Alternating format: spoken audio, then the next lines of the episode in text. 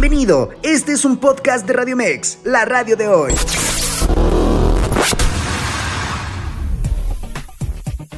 Comienza el espacio de noticias digital que por más de 16 años te ha acompañado. Escucha Radio Mex Noticias con Carlos Gómez Camacho.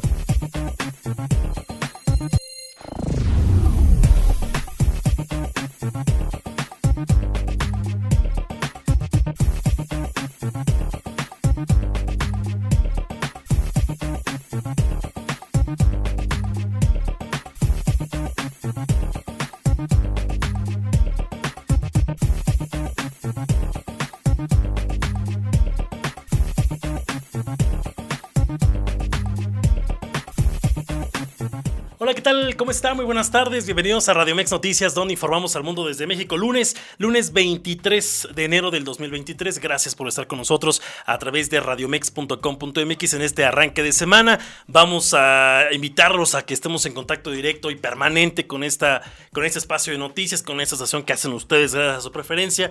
En nuestra cuenta arroba Radiomex vía Twitter, Instagram, Facebook eh, y también estamos en TikTok como Radiomex, eh, Radiomex en vivo. Nuestra cuenta vía WhatsApp.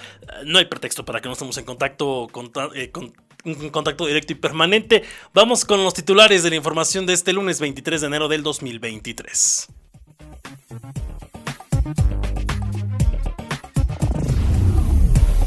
Titulares del día.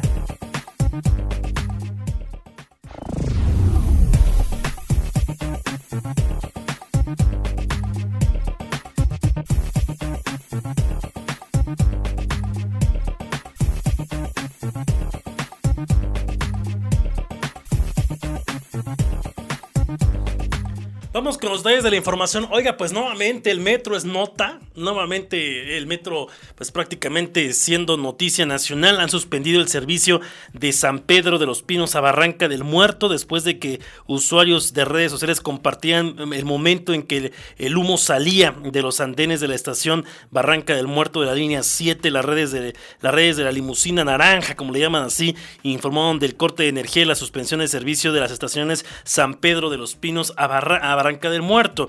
El servicio estuvo funcionando del Rosario a Tacubaya. El mensaje que emitió el metro es se realiza una, una, corte de corriente en la línea 7 para revisión de la zona de vías. El servicio se ofrece del Rosario a Tacubaya. No hay servicio de San Pedro de los Pinos a Barranca del Muerto. Personal del sistema labora para restablecer a la brevedad. Y es que de acuerdo con los nuevos reportes se habla de un conato de incendio en la interestación de Miscuac y Barranca del Muerto. Una usuaria contó eh, que iban sobre el túnel de Miscuac rumbo, rumbo cuando el tren se detuvo y fue hasta que llegaron a la estación de Barranca del Muerto que los evacuaron. Eh, dicen, veníamos en el metro, veníamos sobre el túnel de Miscuac a Barranca y ya cuando llegamos a Barranca nos evacuaron y ya estaba como tal el humo. Por lo pronto de esta información, la policía de la Ciudad de México acordonó la zona de la Avenida Revolución para el libre acceso a servicios de emergencia que están atendiendo a usuarios del metro que resultaron intoxicados por la inhalación del humo las redes sociales, insisto, ha sido pues, un papel importantísimo en esta nota, ya que empezaron a subir a las redes sociales de los momentos en los cuales la gente salía eh, prácticamente de los vagones. A la hora de las 2 de la tarde con 54 minutos fue este conato de incendio cuando el sistema del transporte colectivo dio a conocer que también se había reanudado el servicio en la línea 7, luego de que ocurrió un accidente en la estación Barranca del Muerto donde más de 10 personas resultaron intoxicadas por una columna de humo blanco. El metro publicó en sus redes sociales, se reanuda el servicio de San Pedro de los Pinos a Barranca del Muerto. Todas las estaciones de la línea 7 se encuentran abiertas, la circulación de los trenes es continua. La noticia se dio a conocer después de que un nuevo incidente en el sistema de transporte colectivo Metro se registrara, lo que provocó un, corte en la energía eléctrica de esta línea 7 desde las 11 de la mañana. Barranca del Muerto son las cuatro estaciones San Pedro, Los Pinos, San Antonio, Miscuac y esta que es Barranca del Muerto, que es la base, son las estaciones donde, bueno, cuyo, cuyo servicio resultó afectado por el cortocircuito que provocó una densa nube de humo blanco y por lo cual pues se desalojaron a varios usuarios alrededor de las 10 con 45 minutos. Una vez controlada la situación, usuarios del sistema de transporte colectivo Metro externaron su preocupación por la eventual y pronta reanudación de operaciones, especialmente al considerar que estas involucran el transborde de Miscuac en la línea 12. No obstante, el director del Metro, Guillermo Calderón, informó que el tramo cerrado reanudará sus operaciones hasta la tarde-noche del 23 de enero, luego de que el personal del Metro y la Fiscalía de Justicia culminen los trabajos de restauración, análisis e investigación. Es importante señalar eh, que el director del Metro volvió a catalogar dicho accidente como un caso atípico. De ahí que exhortó a esperar el dictamen final por parte de la fiscal general de justicia de la Ciudad de México, Ernestina Godoy Ramos. Cuestionado al respecto de estas indagatorias, el funcionario mencionó que las indagaciones de la institución podría durar hasta dos horas antes de que el personal del metro ingresara para las respectivas revisiones a fin de determinar que el tramo de la línea 7 pueda operar sin mayor complicación. Como medida de apoyo, la Secretaría de Movilidad anunció la implementación del servicio de apoyo gratuito paralelo en ambos sentidos, el tramo cerrado con las unidades RTP, aunque la primera notificación del metro se realizó a las 11.25, los reportes extraoficiales por retrasos en diversas estaciones de la línea naranja en ambos sentidos comenzaron en punto de las 11 de la mañana. Sin embargo, con el paso de los minutos se comenzó a documentar el, el percance de Barranca del Muerto que obligó a desalojar a las y los usuarios ante la densa de, de humo que emanó de uno de los trenes y que incluso se apreció saliendo de una de las rejillas. Casi una hora después de este reporte, el sistema de transporte colectivo Metro confirmó que la situación tuvo un saldo de aproximadamente 20 personas intoxicadas, de las cuales 15 fueron atendidas ya en el hospital de San Angelín y hace unos momentos la jefa de gobierno de la Ciudad de México, la doctora Claudia Sheinbaum, publicó a través de un tuit justamente el dato final de, este, de este hecho eh, estuvo retuiteando todos los mensajes desde que ocurrió esta tragedia. Y dijo a las 10.50 ocurrió este corte de la circulación de la estación Barranca del Muerto. El metro, me informan, es una situación atípica en los cables de alta tensión. En lugar ya se encuentran, eh, dio las instrucciones al director del metro y a Andrés Layuz, que es el secretario de movilidad. También eh, está, colocó en esa, en esa cuenta que estaban siendo valoradas 18 personas en el hospital de San Angelín por la inhalación de humo debido a lo ocurrido en la estación de Barranca del Muerto. Los nombres de las personas que están siendo atendidas en este hospital de San Angelín, Gerardo Caballero Quiñones de 33 años, Yasmín Aparicio Montreal de 26, Josué Gutiérrez Valencia de 28, Juan Martínez Hidalgo de 61, Adriana, Ariadna perdón, Olvera de 23, María del Rosario Romero Blas de 38, Kevin Aldair Uribe Suárez de 22, Heidi González Contreras de 46, Magdalena Arenal Martínez de 42, Diego Alonso Corrales de 25, Patricia Aguilar López de 18, José Armando García Sánchez de 24, María de Luz Rodríguez de 62, Gloria Escamilla de 46 años, Omar Axel Cruz de 21, Ángela Guzmán Cetina de 32 que arribó en ambulancia privada, eh, Eric Ayton Uribe Suárez de 17, que también arribó por sus medios, y el caso de María Avelina Torres Medina de 23, que arribó también por sus propios medios, fue la lista que dio a conocer la jefatura de gobierno de la Ciudad de México. 20 unidades de RTP proporcionarán servicio de apoyo para transportar a la población en este tramo mientras continúan las indagatorias, aunque se reanudó el servicio de San Pedro de los Pinos a Barranca del Muerto, todas las estaciones de la línea 7 se encuentran abiertas, la circulación de los trenes fue continua minutos antes de las 3 se ha reanudado el servicio en el tramo, publicó la jefa de gobierno. Hace unos minutos la doctora Claudia Sheinbaum publicó en su cuenta vía Twitter. Me encuentro en el C5 en reunión para revisar los hechos en el metro. Me informan que ya fueron dadas de alta las 18 personas que requirieron atención médica. Fue un tema de intoxicación lo que estaban prácticamente haciendo haciendo este reporte de lo que daba a conocer y pues nuevamente el metro, ¿no? Es una, es otra, son cuestiones atípicas.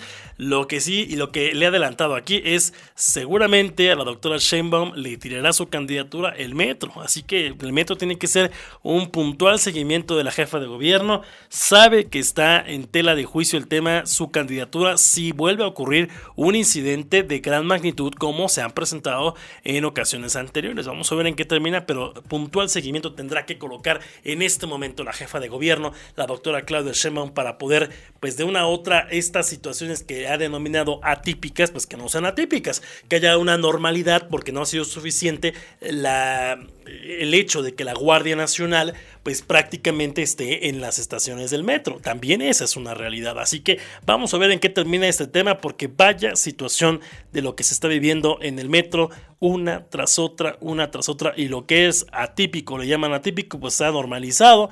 Incidentes, apagones, salidas de niveles, bueno, una, una serie de acciones que por supuesto deja de manifiesto la falta de lo que dicen ellos que no es mantenimiento, pero a qué se le puede llamar. Entonces lo que le llaman ellos son ataques por parte de pues, los conservadores o en este caso pues su propio enemigo que tendrá la jefa de gobierno porque sabe que un accidente en el metro le podrá costar nuevamente la candidatura a la doctora Claudia Sheinbaum. Vamos a estar al pendiente. Oiga, tenemos muchísima información. Voy a ir a una pausa, pero regresando vamos a tener la comunicación con Ricardo Herrera. Eh, platicaré del tema de la niña que fue o que estuvo desaparecida o que se robaron, mejor dicho, en la Ciudad de México en Indios Verdes el fin de semana. Y que bueno, toda una historia porque la policía de Nesa la recuperó aunque es importante también hacer el otro tema. Es eh, la, niña María Ángela, María Ángela, que fue eh, localizada en Nezahualcóyotl, tiene 16, es una adolescente que, desapareció el fin de semana en Indios Verdes. Después resulta, pues que, siempre no, que, que había sido por la Fiscalía de la Ciudad de México y luego que sí y bueno, hoy hay un dime y con ese tema. Bueno, voy a platicar de eso. Les voy a platicar, voy a platicar con Pamela. Pamela Linda, de 12 años de edad, de excelencia académica, que bueno, va a poder ir a Grecia a representar a México. El gobierno de Chimalhuacán llegó con buenas noticias y va a absorber el gastos de su vuelo para que esta pequeña Pamela Eileen de 12 años pueda representar a México en Grecia en la Acropolis International Wushu Open Tournament a celebrarse en Atenas, Grecia. Voy a platicar con su mamá esperemos que vamos a platicar con la pequeña. Tendré a José Cruz García Oribe, tendré a Ricardo Herrera Solís, la guía del presidente de Coacalco. Vamos a una pausa y regresamos con más en la radio de hoy. En la opinión de Ricardo Herrera en La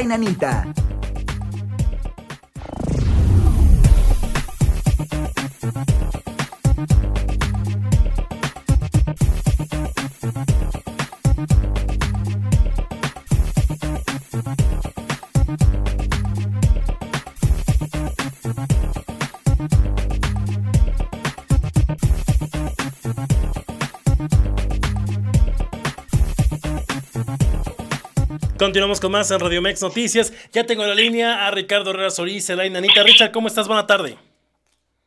Buenas tardes y buenas tardes al auditorio. Me da mucho gusto saludarlos. Buen inicio de semana. Fíjate que pese a que se tienen más de 6.000 elementos de la Guardia Nacional vigilando las estaciones del metro, esto representa un mayor número de los que hay en algunas entidades que requieren más seguridad todos los hechos de violencia como son Guanajuato, Zacatecas, Jalisco, entre otros, donde aumenta la presencia de los carteles de la delincuencia organizada. Pero a Claudia Sheinbaum ya sabemos que le vale, no reconociendo que se requiere más mantenimiento en sistemas de seguridad y en lo que se refiere a este sistema que sabemos que es mucho, muy importante para la movilidad de la capital del país. Ya lo hemos eh, dicho también, en muchas ocasiones el Estado de México ocupa los primeros lugares en varios delitos. Aunque no lo quiera reconocer Alfredo del Mazo, gobernador mexiquense, el año pasado se cometieron 397.513 delitos, lo que representa casi un 19% de los 7.142.000 de todos los delitos cometidos en el país el año pasado, siendo la extorsión, la trata de personas, violación y violencia familiar y hubo 2.257 homicidios dolosos, según estadísticas del Secretariado Ejecutivo del Sistema de Seguridad Pública. Y por último, realiza Luis Felipe Puente, secretario general de Gobierno, una mesa de civilidad en la cual estuvieron los ocho líderes de partidos políticos que participarán en este proceso electoral del Estado de México. Se habló de evitar la polarización en los mensajes, que no prolifere la violencia y que los sectores políticos actúen en forma positiva asistió la presidenta del Instituto Electoral del Estado de México, el IEM, Amalia Pulido, y dijo que no dudaremos en sancionar a quienes violenten el proceso electoral. Se, serán instaladas 20.400 casillas y movilizados 4.405 elementos policíacos para cuidar a los millones de electores el próximo 4 de junio. Aseguró esto Rodrigo Martínez Ellis, quien es el titular de la Policía Estatal. Ahora bien, aquí en este caso debemos de decir básicamente que este eh, tipo de mesas de civilidad es simplemente la misma demagogia de siempre, porque cada quien va a hacer lo que se le pegue la gana. Y como nada más va a haber dos candidatas, porque en el caso del PRD o del Movimiento Ciudadano con este Cepeda, pues no, es parte de lo mismo. Así es que tanto Alejandra del Moral como Delfina Gómez, como les hemos dicho, las comadres, pues simple y sencillamente van a estar haciéndole al cuento en estas campañas. No sabemos cómo, qué es lo que van a gastar, porque no van a dar las cifras realmente o estadísticas de lo que van a gastar. Y por otra parte, pues, ¿qué podemos decir? Tiene Alejandra del Moral una gran desventaja, que desafortunadamente, ¿qué trata ella de decir al señalar que va a hacer algo de forma valiente?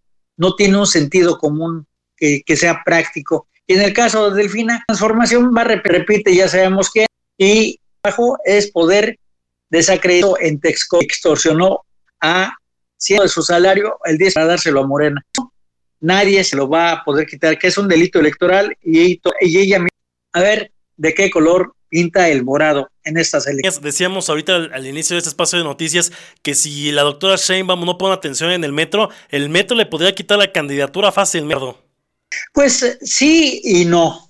Sí, porque está eh, bajando en lo que se refiere a la preferencia y no porque va a seguir siendo apoyada por ya sabemos quién, desde Palacio Nacional. Ahora bien, están subiendo, en este caso, eh, está subiendo mucho eh, Marcelo Ebrar.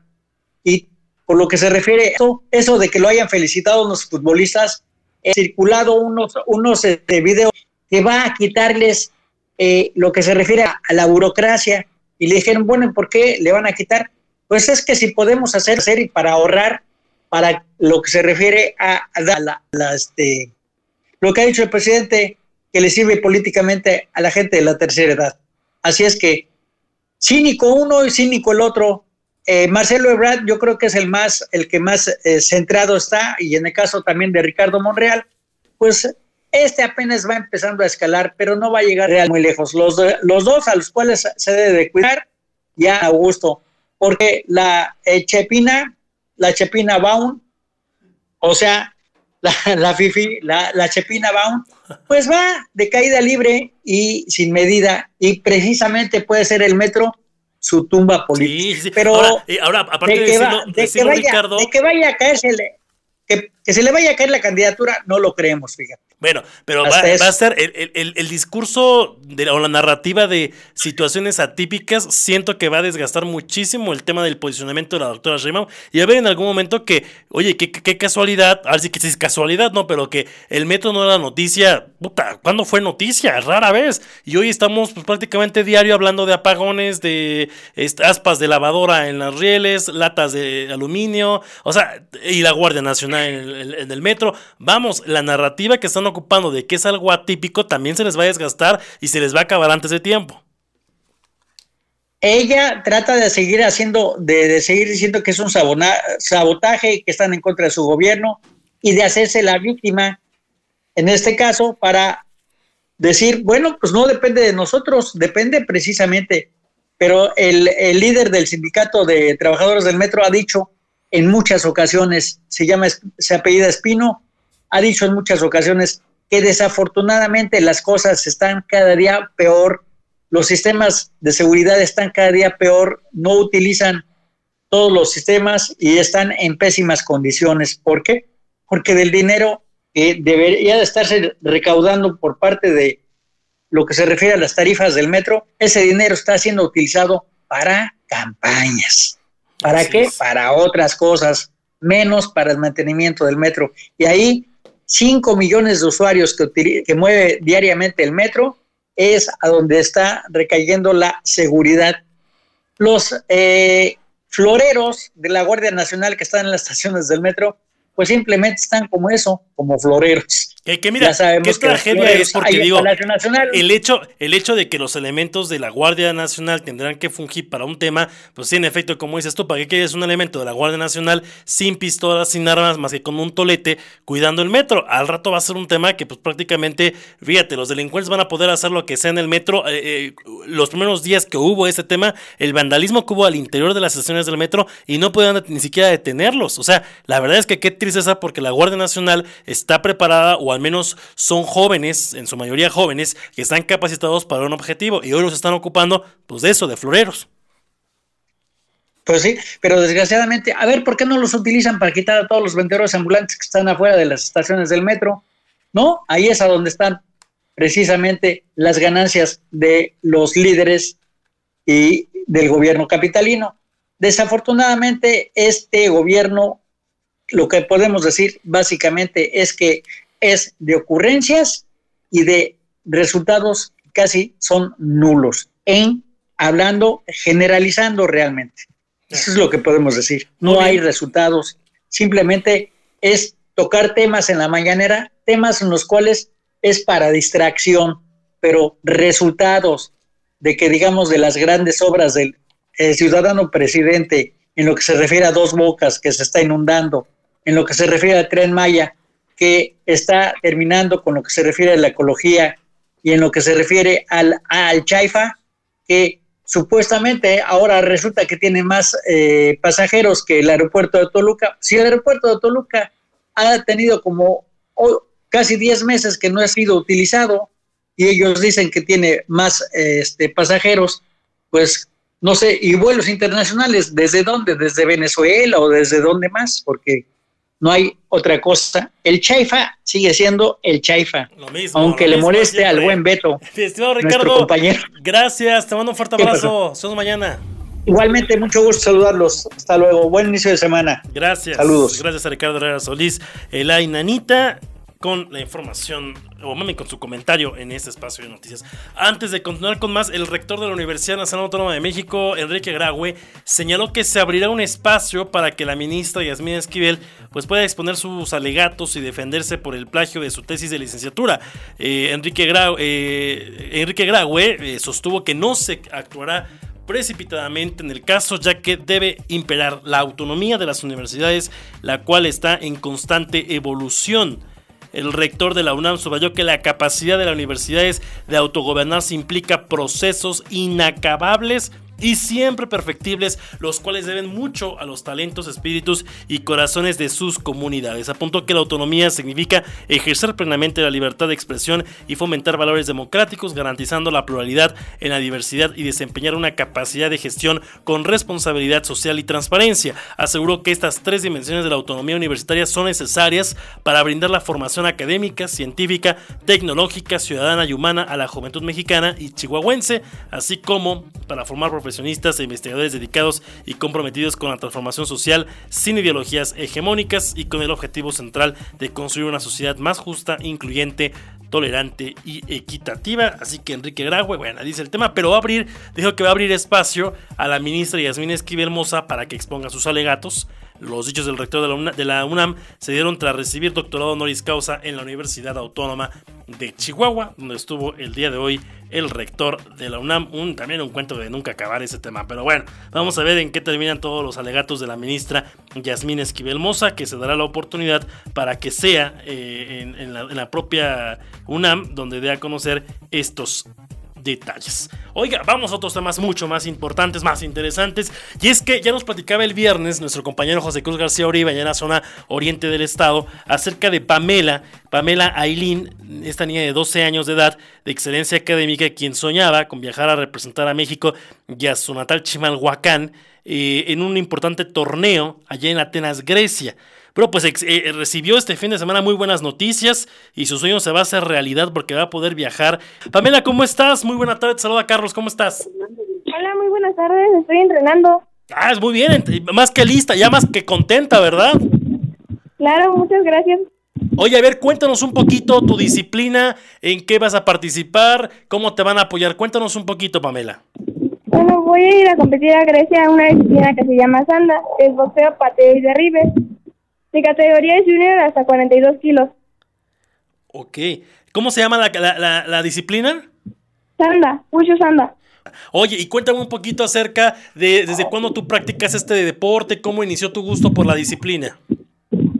Bueno, primero mi entrenador llegó a mi colonia, donde nos empezó a dar clases a todos los niños de nuestra colonia. Fui y de ahí me invitaron al deportivo y hasta ahorita llevo dos años entrenando.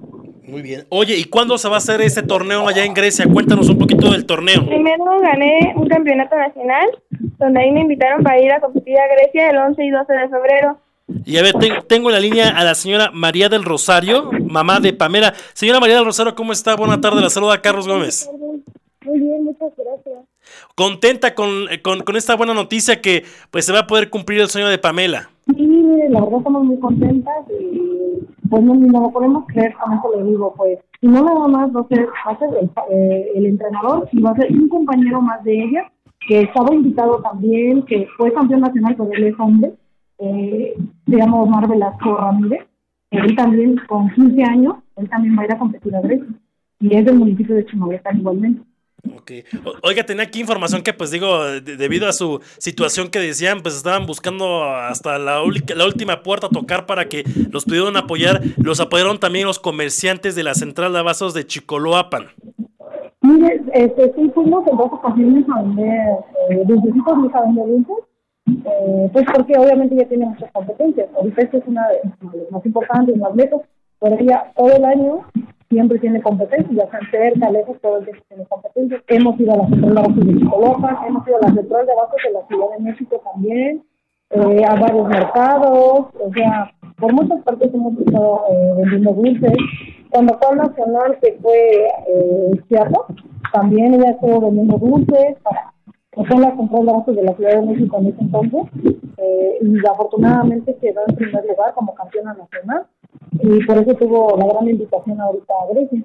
Muy bien. Pues vaya, vaya compromiso que tiene Pame, ¿no? El reto de traer muy buenas cuentas al Estado de México, de representar de una forma pues muy decorosa al país. ¿Qué mensaje le enviaría, señora María del Rosario, a toda la gente que ha confiado en ustedes, que ha depositado este voto de confianza desde que les compraron un dulce, hasta justamente pues esta, hacer este eco para que la autoridad hoy tome la decisión de apoyarla de esta forma? No, pues nosotros, este, pues no, la verdad no me encantarían las palabras para agradecerle a las personas, que como bien lo dice, aquí nos ven en la calle, nunca señora, siempre nos han comprado un dulce y siempre nos han apoyado con alguna moneda, eh, y de verdad, no nada más a, a sus maestros de la escuela secundaria Leona Vicario, eh, de, la, de la primaria Mártires, eh, del 18 de agosto aquí en siempre nos han apoyado, tanto moralmente como nos han permitido a lo mejor vender un dulce, hacer alguna actividad, o siempre, siempre nos han apoyado. Entonces, eh, a, a mi familia, la verdad, a mis vecinos apenas hicimos una pequeña rifa de un cobertor, no muy chiquitita, ¿no? Pero eh, también nos apoyaron los vecinos de la colonia 18 de agosto. Y realmente siento que toda la gente, bueno, creo que sí somos la mayoría de mexicanos, siempre eh, nos solidarizamos y siempre nos apoyamos entre ellos.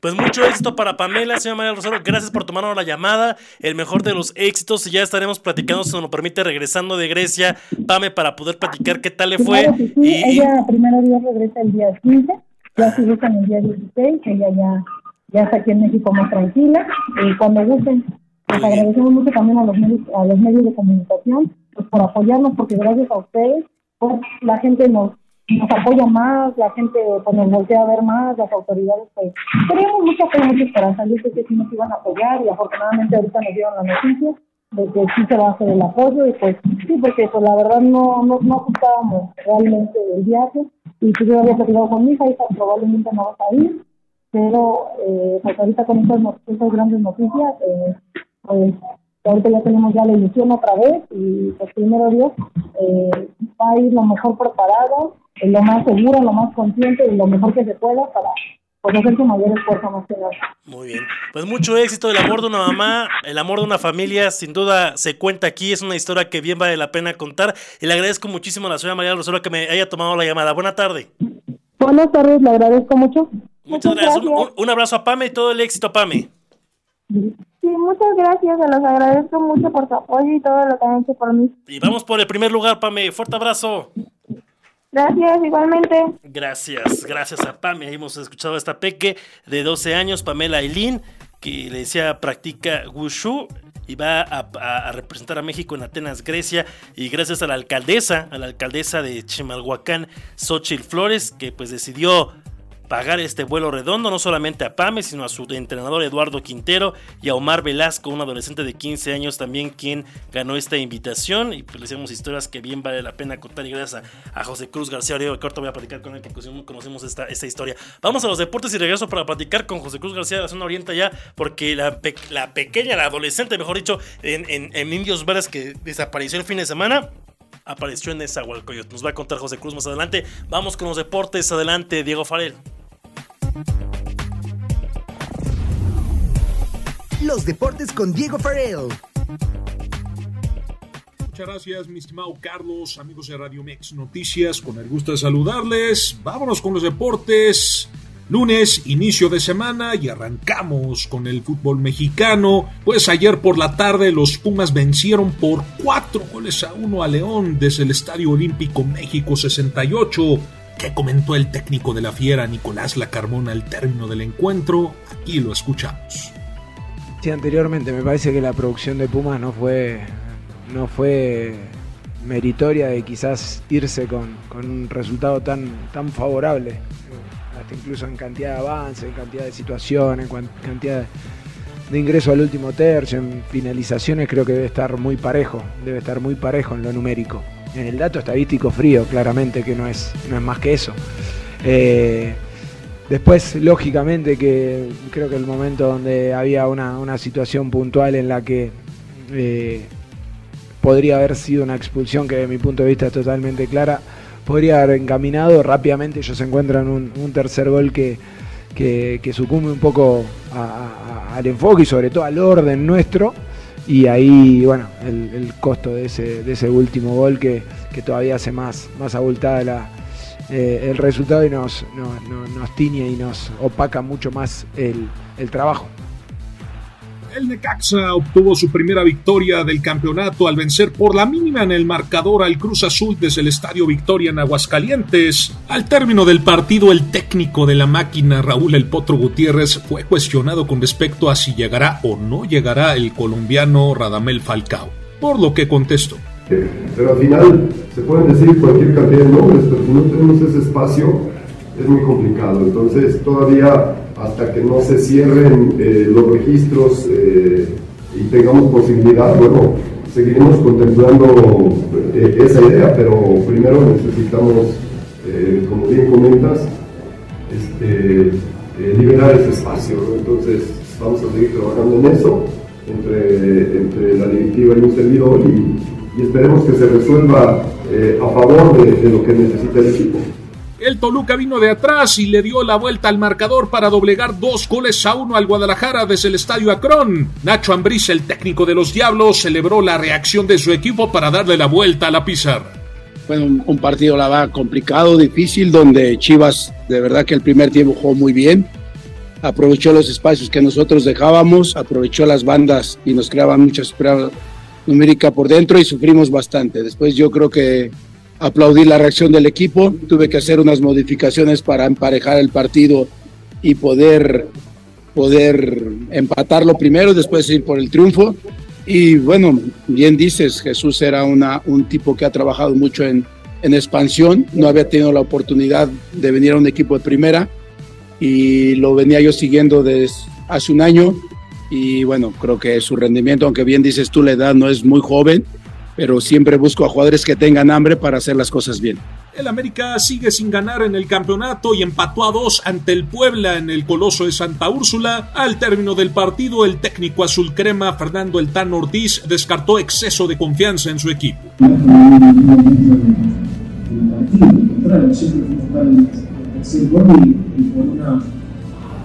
quizás para más, una un pequeño error de dejar dos centrales arriba y no defender la pelota parada.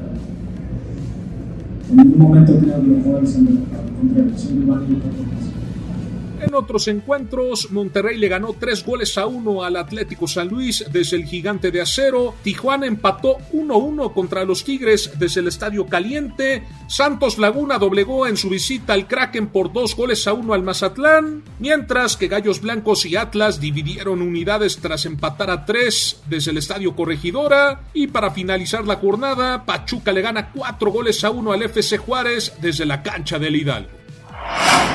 Pasamos al fútbol internacional con la actividad de la Premier League, pues con triplete de Erling Braut Haaland al 40, al 50 y al 54, el Manchester City gana 3 goles a 0 al Wolverhampton desde el Etihad Stadium.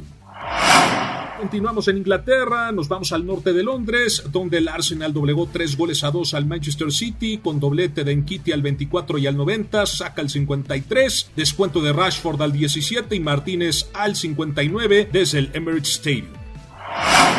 Y bueno, en la NFL, déjenme les comento que ya quedaron definidas las finales de conferencia San Francisco 49ers contra Philadelphia Eagles. El domingo 29, al punto de las 2 de la tarde, tiempo de México, desde Lincoln Financial Field. Mientras que Cincinnati Bengals enfrentará a Kansas City Chiefs el mismo domingo al punto de las 5.30 de la tarde, tiempo de México, desde el Arrowhead Stadium en la ciudad de Kansas. Estimado Carlos, hasta aquí los deportes. Amigos de Radio Mex Noticias, pásela bien. Tenga un excelente inicio de semana. Muchas gracias a Diego Farel con la información de los deportes. Vamos a las breves mexiquenses.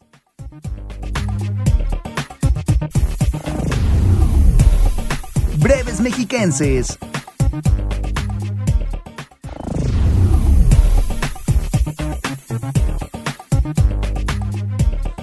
Bueno, vamos con la información del Estado de México y vaya historia de lo que ocurrió con esta, esta adolescente el pasado fin de semana quien desapareció afuera de unos baños públicos en el paradero de Indios Verdes en la alcaldía Gustavo Madero y que por la tarde del sábado fue localizada, embolsada, amarrada, pero con vida afortunadamente, María Ángela y fue justamente por eh, policías de tránsito de Nezahualcóyotl, a lo que hoy hay una, toda una controversia porque hablan ahí eh, de, dimes y diretes y declaraciones que daba la jefa de gobierno. Tengo en la línea José Cruz García Oribe que ha estado muy puntual desde el fin de semana dando la información respecto a este caso. Mi estimado Güero, ¿cómo estás? Buena tarde.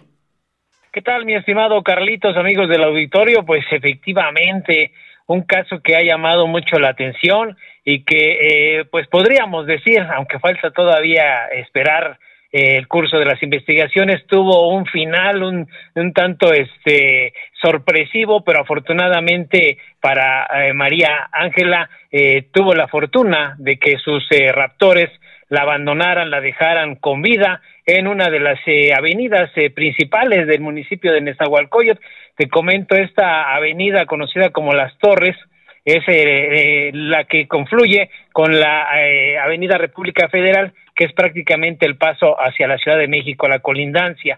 En esta zona es una zona que ha sido abandonada por las autoridades y esto aprovechado por por la gente que pues ha invadido ahí con deshuesaderos, con juegos mecánicos, en fin, han construido viviendas y, y, desafortunadamente en este lugar, eh, muy cercano a donde dejaron el, eh, a, María Ángela, eh, anteriormente ya habían abandonado 12 cuerpos sin vida. es algo que también preocupa mucho y que la autoridad tendría que hacer algo. Es una zona federal, ahí tendrían que intervenir varias órdenes de gobierno.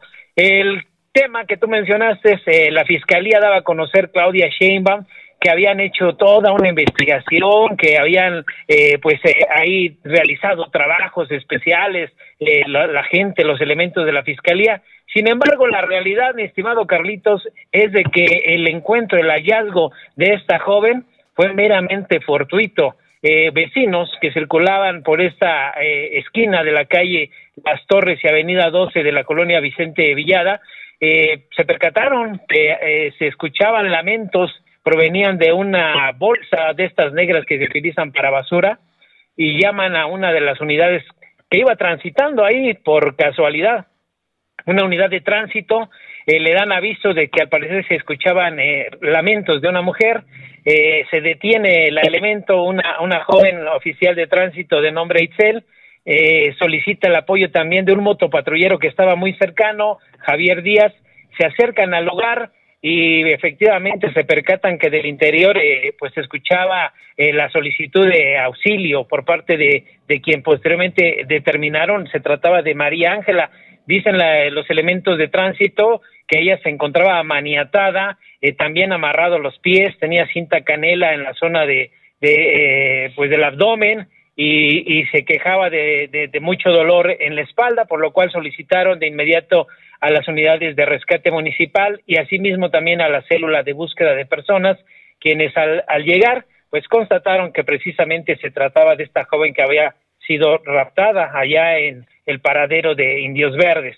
Eh, posteriormente la trasladan a sus instalaciones en el ayuntamiento de Nezahualcóyotl y de ahí entonces sí, posteriormente la llevan ya a la Fiscalía de la Ciudad de México, que es en donde se había iniciado la investigación. Así es que eh, pues la doctora Claudia Sheinbaum yo creo que tendría eh, que decir efectivamente las cosas como son, no colgarse como se dice en el argot eh, medallas de un trabajo que no realizaron ellos, pero que como te menciono Carlitos, lo importante es de que esta chica tuvo la fortuna que muchas no la han tenido, de que la dejaran con vida. Ella cuando la entrevista la oficial, pues le da razones, los nombres de sus papás, le menciona, yo soy la chica que robaron allá en Indios Verdes, pide inmediatamente comunicarse con sus papás y pues bueno, afortunadamente eh, podemos contarla con vida y se están llevando a cabo las investigaciones correspondientes para saber quién o quiénes fueron las que se llevaron a esta chica, qué pasó durante estos eh, tres días que estuvo eh, desaparecida. Y pues bueno, al final de cuentas también, honor a quien honor merece, la gente, que es obligación obviamente de los elementos, pero creo que también tuvieron ese tacto y el tino de realizar su trabajo adecuadamente los policías de tránsito del municipio de Nezahualcóyotl. Ahora, importante decir, José Cruz, que se, se teme que haya más niñas y niños eh, que estén raptados, porque inclusive las declaraciones que hace la policía de tránsito, que tú pudiste platicar con ella, con Itzel Álvarez Pérez, el nombre de la, policía de tránsito, donde decía que eh, María, Ángela sabía que la buscaban, que la tenían en un cuarto oscuro con una menor de 11 años y un, una mayor de 18 años. Vamos, se sabe entonces, al menos, o esto debe de conducir a esta línea de investigación para poder ubicar con las cámaras de videovigilancia de pues esta coordinación que en teoría tiene el Estado de México con la Ciudad de México para poder indagar y poder llegar con los responsables de este hecho. Sí, precisamente ahí la importancia, como te mencionaba, que no quede nada más con el eh, simplemente apareció la, la chica y qué bueno que está con sus familiares, sino darle seguimiento a toda la información que debe de tener eh, esta jovencita de 16 años. Hace unos minutos escuchábamos la historia de, de, de Pamela y ahora el contraste total con esta otra adolescente de 16 años. Caramba. Y ahora también se habla que en este mismo lugar tú tienes mejor el radar ahí en la zona oriente, José Cruz. Eh, ya habían aparecido dos cadáveres anteriormente en este mismo predio. Sí, sí, es lo que te mencionaba hace unos minutos. Desafortunadamente pasan y pasan administraciones. Estas zonas, digo, son torres de alta tensión. Ahí hay señalamientos de que no se puede construir. Eh, por el, subterráneo eh, también hay líneas de conducción de Pemex que al parecer ya no están en uso, pero pues se supone que no se tendría que permitir eh, que se instalara ningún tipo de vivienda ni de vehículo de, de, ningún tipo, pero lo han permitido por años y hoy esto se ha convertido en un alto riesgo, además de la basura, además de la fauna nociva, pues este tipo de delitos y, y faltas administrativas que se cometen prácticamente todos los días, pero no hay ninguna autoridad que hasta el momento tome la decisión de hacer algo al respecto. Oye, y nada más para terminar, el alcalde no ha habido un solo pronunciamiento del alcalde respecto al tema de las declaraciones de la doctora Sheinbaum, ¿verdad? Pues hasta el momento se han limitado ambas partes, eh, pues de tratar de, colgarse la medallita, ¿no? Eh, malamente la, la doctora Claudia Sheinbaum pues se dio a conocer en conferencia, eh, pues que supuestamente hacía trabajo especializado, lo cual la verdad no fue así. El alcalde de inmediato pues reaccionó diciendo, no, nosotros fuimos los que la localizamos, nosotros la aseguramos y nosotros la estamos entregando sana y salva. Pero fuera de eso, pues eh, te digo, no, no, no ha avanzado más. Ojalá que las investigaciones den luz sobre todo a esto tan importante que tú acabas de mencionar, eh, quiénes están detrás de, de, estas desapariciones, de estos robos, raptos de, de varias eh, señoritas en prácticamente toda la, la, zona centro del, país y, pues ojalá, ojalá que, que, se dé con los responsables, mi estimado Carlos. Así es, pues estaremos dándole seguimiento. Mi estimado José Cruz, como siempre, agradecido por la información, te mando un fuerte abrazo. Igualmente, mi estimado Carlitos, que tengan excelente tarde. Gracias a José Cruz García Oribe, la zona oriente del estado, después de este caso de la joven María Ángela Alguín que apareció este fin de semana. Afortunadamente, entre todos, si son méritos o no, este, medallas o no, la joven está con vida de las pocas historias que lamentablemente en el estado de México podemos hablar de, de mujeres que, que son raptadas y que aparecen afortunadamente con vida. Enhorabuena para la policía municipal de esta localidad de Nezahualcóyotl. Eh, el día de hoy el presidente municipal de Coacalco, David Sánchez Isidoro, entregó obras de infraestructura educativa y vial en esta demarcación. Escuchamos parte de lo que dijo el alcalde al finalizar este, este evento. Pudimos platicar en los medios de comunicación con él y el presidente hizo importantes menciones respecto a la entrega de esas obras. Sí, mi querido Carlos, como cada semana, los días lunes salimos a dar inicios de obra o a inauguración, como es el caso de, esta, de este lunes. Hoy nos tocó inaugurar cuatro arco, tres arcotechos, inaugurar esta vialidad aquí en Avenida Presidentes, muy necesaria para toda la circulación, no solo de Coacalco, sino de toda la región. Ya llegó el 40%, presidente, decía el primer punto de, de la escuela que sea el 40% de escuelas atendidas. Así es, afortunadamente del 100% de 253 escuelas que tenemos en el municipio, ya logramos llegar al 40% y esto nos va a permitir que en este año siguiente de gobierno podamos avanzar en otro 40% y así poco a poco ir cerrando la brecha de las tantas necesidades que hay en todas las escuelas. Presidente, ¿nos puede ampliar lo del equipamiento de los parques? Sí, es un programa que también yo hice desde la campaña donde queremos equipar los parques, sobre todo con un kit que vienen tres equipos, en donde vienen juegos infantiles, juegos este, de calistenia o equipos de calistenia para los jóvenes y equipos de ejercicio al aire libre para los adultos mayores.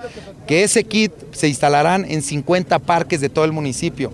¿Qué más hubiera yo querido atender estos parques desde el año pasado? Pero como saben todos ustedes, me tocó recibir un municipio muy devastado en los servicios, que este primer año le dediqué todo el presupuesto y todos los recursos para eficientar los servicios. Ya logramos, gracias a Dios, hasta este primer año eficientar nuestros servicios y ahora queremos equipar nuestros parques para que también podamos tener espacios dignos de todos los coacalquenses. ¿Este equipamiento es con recursos municipales, señor? Sí, todo ello es con recursos municipales. Recordemos que hoy lamentablemente está cerrada la gestión. No podemos traer recursos federales ni estatales. Ahora solamente con lo poco que nuestros vecinos contribuyen es como tratamos de estirar los recursos y hacer este tipo de atención.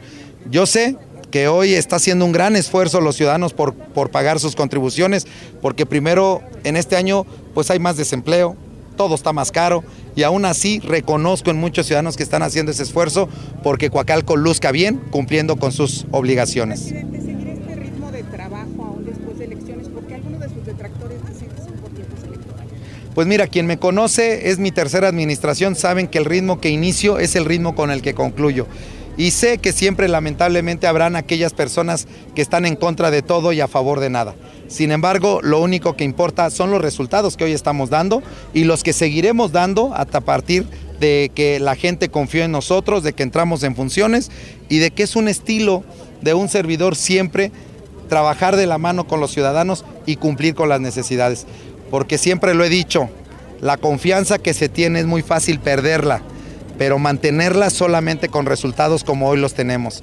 Y si he mantenido la confianza durante las diferentes elecciones que he vivido, es porque he cumplido con mi palabra con todos los vecinos coacalquenses y así lo seguiré haciendo hasta el último día de esta gestión. Señor presidente, ¿se siente con mayor compromiso ahora que ya son tres años que ya ha asumido esta, este cargo? ¿Se siente con mayor compromiso o para ustedes no igual que los años anteriores? No, por supuesto que es un mayor compromiso y es muy diferente. Hay quien me, me pregunta que, si, que cuál de las tres administraciones ha sido más difícil. Sin lugar a duna- dudas esta. Esta ha sido mucho más difícil porque es la única administración que no tenemos oportunidad de gestión de nada. Todo lo que estamos haciendo es gracias a los ciudadanos que cumplen con sus contribuciones. Y por supuesto que eso me da una mayor responsabilidad y siento una mayor, un mayor compromiso porque los ciudadanos no van a entenderme que no pude gestionar hoy nada porque no hay quien te apoye. Y sin embargo, sí me exigen, sí me piden resultados, sí me piden que demos eh, cumplimiento a los compromisos, pero los ciudadanos no saben que no tenemos dinero más que con lo que ellos pagan. Y a pesar de eso, creo que vamos avanzando y sí el compromiso es mayor, pero también estamos preparados para ¿Qué ello. porcentaje de, recaudación es lo que ha Hoy afortunadamente a 23 días de enero comparados con el 2022 y el 2021 inclusive, llevamos un porcentaje superior de recaudación de entre el 60 y el 120% cerrado al 23 de enero. Vamos haciendo comparativos todos los días y debo reconocer en mis vecinos coacalquense que hoy encuentro una mayor confianza de ellos para pagar sus contribuciones. ¿Cuál es la principal petición que le hacen? Pues bueno, una de las principales peticiones no dejará de ser la seguridad, que siempre la ciudadanía pues nos pide más seguridad, las calles que también estaban muy devastadas, sobre todo las calles secundarias para llegar ya a nuestros hogares y que seguiremos trabajando sobre todo en el tema del bacheo en este año para poder cerrar el círculo. Y a dos años de mi gobierno, Coacalco prácticamente tendremos un 80-90% ya de servicios eficientados. En esta gira entregó tres arcotechos. ¿Cuántos arcotechos van este momento? La presidente, ¿cuántas vialidades? Pues bueno, estos arcotechos suman a los 35 que programamos desde el año pasado y son de los que hemos estado iniciando obras e inaugurando. Muchos de los que hoy inauguramos, por ejemplo, se iniciaron obras pues con todavía presupuesto del año pasado, que fueron 30, 22 nuevos arcotechos en un, en un paquete para que sumemos 35 en todos, el, todo el municipio. Y todavía aparte de ello seguiremos iniciando obras en este año como lo hicimos en las semanas pasadas y sobre todo que lograremos alcanzar esos 22 de ese paquete.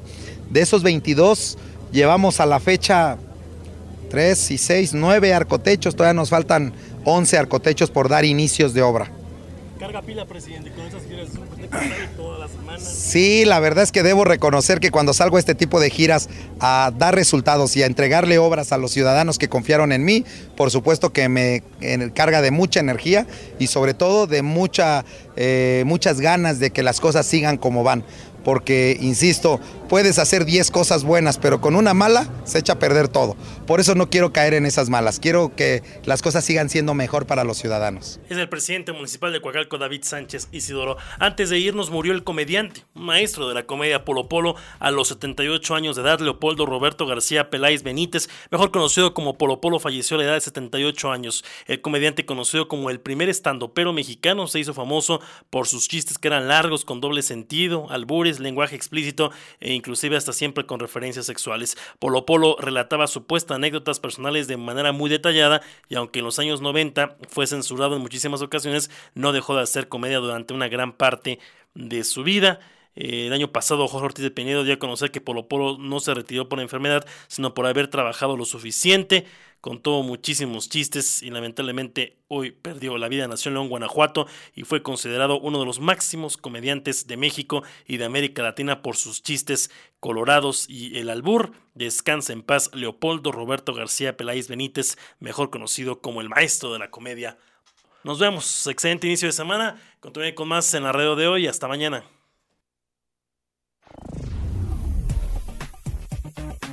Gracias por acompañarnos en Radio Mex Noticias. Sigue informado en la radio de hoy.